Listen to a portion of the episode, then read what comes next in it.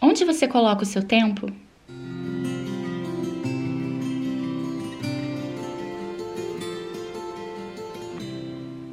Olá, pessoal! Espero que vocês estejam bem. Sejam bem-vindos a mais um episódio do nosso podcast Vida Leve Consciente. Eu sou a Roberta Zanata, sou terapeuta integrativa, tenho outros trabalhos em outras redes sociais também que levam o meu nome no Instagram, no YouTube, Telegram, tenho meu site com vários textos reflexivos sobre desenvolvimento pessoal, então te convido a conhecer os outros canais aí, se você gosta desses assuntos que a gente conversa aqui no podcast. Eu te fiz uma pergunta, né? Onde você coloca o seu tempo? E pode ser até que por essa frase você tenha entendido que hoje a gente vai falar sobre produtividade, mas na verdade não. Nós vamos falar sobre amor, é isso mesmo, amor, amor às coisas que nós fazemos e os objetivos que nós desejamos alcançar. Geralmente, onde a gente coloca mais tempo é aquilo que, teoricamente, na teoria, deveria ser onde realmente está o nosso amor, a nossa satisfação, o nosso prazer, aquilo que de fato é, a gente faz porque gosta ou porque a gente sabe que aquilo é uma prioridade para atingir alguma coisa importante, um objetivo, um resultado. Mas não é bem assim que acontece muitas vezes. É, aonde a gente coloca o nosso tempo, a nossa atenção, o nosso amor, o nosso coração, é teoricamente aquilo que vai estar mais evoluindo na nossa vida, porque a gente está dedicando olhar, tempo naquilo. Mas se a gente não está é, levando uma vida consciente, se nós estamos no piloto automático, talvez nós estejamos despendendo bastante tempo da nossa vida em coisas que na verdade não vão nos levar aos nossos objetivos, os nossos sonhos. Talvez não seja o lugar onde de fato o nosso espírito pede, o nosso amor pede é, conexão.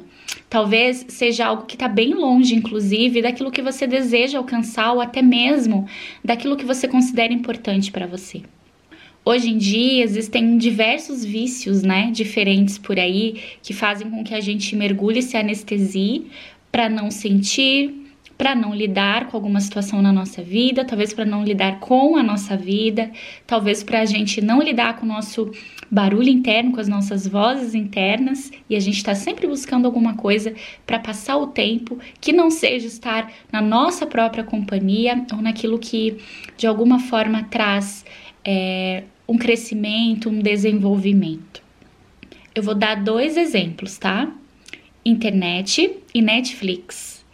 São bons exemplos de algumas coisas que nos anestesiam, que nós passamos um tempo relativamente grande do nosso dia ou da nossa vida e que, se não usados com algum propósito, nós provavelmente só vamos deixar a vida passar de uma forma bem consciente e vamos estar longe daquilo que faz sentido para o nosso desenvolvimento, aquilo que a gente sabe que tem que fazer. São, inclusive, dois pontos bem é, característicos de pessoas que procrastinam: se perder na internet ou se perder em um episódio atrás do outro de uma série no Netflix. Outro exemplo são vícios, compulsões, comer demais, beber demais, fazer sexo demais, trabalhar demais, tudo isso são vícios que também fazem com que a gente esteja longe é, do que precisa ser olhado, do que precisa ser vivido, do que precisa ser desenvolvido. Então eu te pergunto, reflita comigo e pensa é, o, que, o que você pode fazer para dar mais sentido e mais propósito na tua caminhada.